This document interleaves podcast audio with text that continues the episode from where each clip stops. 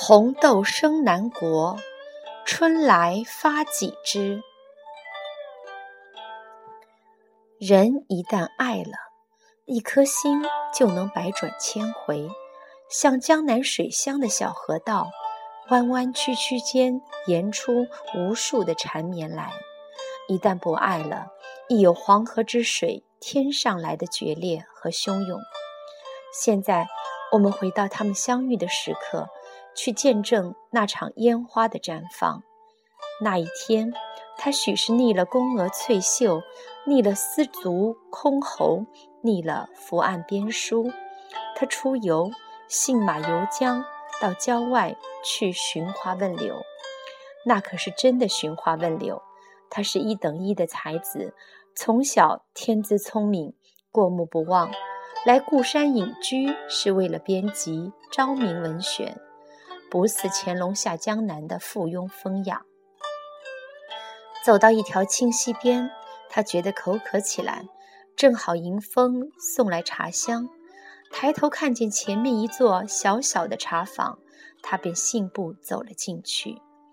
那当炉卖茶的女子闻声转过身来，但见她云鬓乌黑，生得面若桃花。穿着布衣也难掩风流，他心里一喜，那茶未曾喝到嘴边，却已先敬的人眼明心亮。他捧了一盏茶过来，浅笑盈盈，这一笑似已耗尽一生等待。他与他正像白娘子与许仙西湖初遇，相逢却似曾相识。未曾相识，已相思。此后，他便天天来，有时也着工时接了他去他的读书台上。他已经遣散了身边的宫娥，他就成了灯下伴读天香的红袖。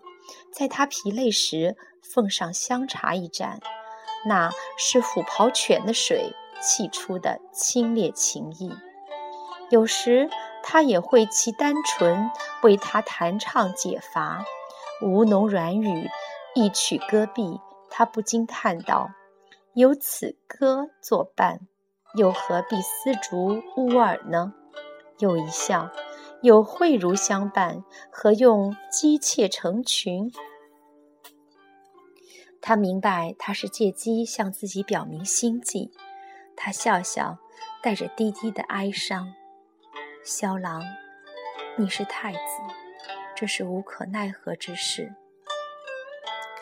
萧彤也笑了，他仿佛永远考虑不到这点，体察不到他的忧伤一般，扶着他的眉说：“我是太子，慧茹，我是太子，你要信我。”他点头，眼中凝聚着难以化解的忧伤。不是他不相信他。只是身份地位太过悬殊，宗教礼法的桎梏，由不得他去妄自天真。待到文选编定杀青，他终于要回京去。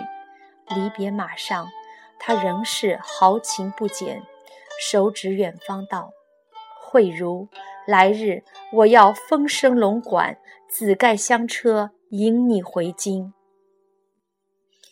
他站在马下。凄凄地望向他，无语凝噎，半晌才轻轻地取出一物，放在萧彤的掌心，道：“昔有妇人滴泪成雪，化作相思豆，今以一双红豆付君。若君早归，妾当免于此恶；不然，日后望你见豆如见人吧。”他就此别去，归来遥遥无期。果不出惠娘所料，世事绝没有他想的那么简单。他要娶她，遭致的何方何止一方的责难？他是太子也一样，他大，大过平民百姓，大不过礼法森严如天。宫门一入深似海，从此萧郎是路人。怀着寒微无路叩荆门的凄伤，惠娘相思成疾。当他再来时，已是红颜零落，青草稀了。萧统并无哀哭嚎叫，只亲手摘下了两颗红豆，黯然回京。回京后一病不起，数月之后薨逝。这应该是传说，可是哀艳妩媚之处，不下于任何正史书记的征南烈女，而且精诚所至，天地精气亦有感知。萧彤手执的两株红豆树，数百年后倏然合抱，树干并为一体，上枝人分为二。唐人王伟从江阴过。见此树心有所获，作著名的红豆诗，流传天下。红豆生南国，春来发几枝。愿君多采撷，此物最相思。我已无从猜测，王维所谓的相思，是相爱之思。还是故国故园之思，还有这首诗是王维写给谁的？不过无从揣测，也表示可以有无限的揣测。如果一定有这个人，我希望是那个曾经在他生命里出现的唐朝公主。很多年后，他对他说：“当时我不得不走，因为再差一步，我就要陷入爱情，只差一步。”是相思，而不是相爱。感情如尘埃，就是这样的细致入微。她是聪明且珍重的，自知爱不起他，一个心里只有薛少的公主。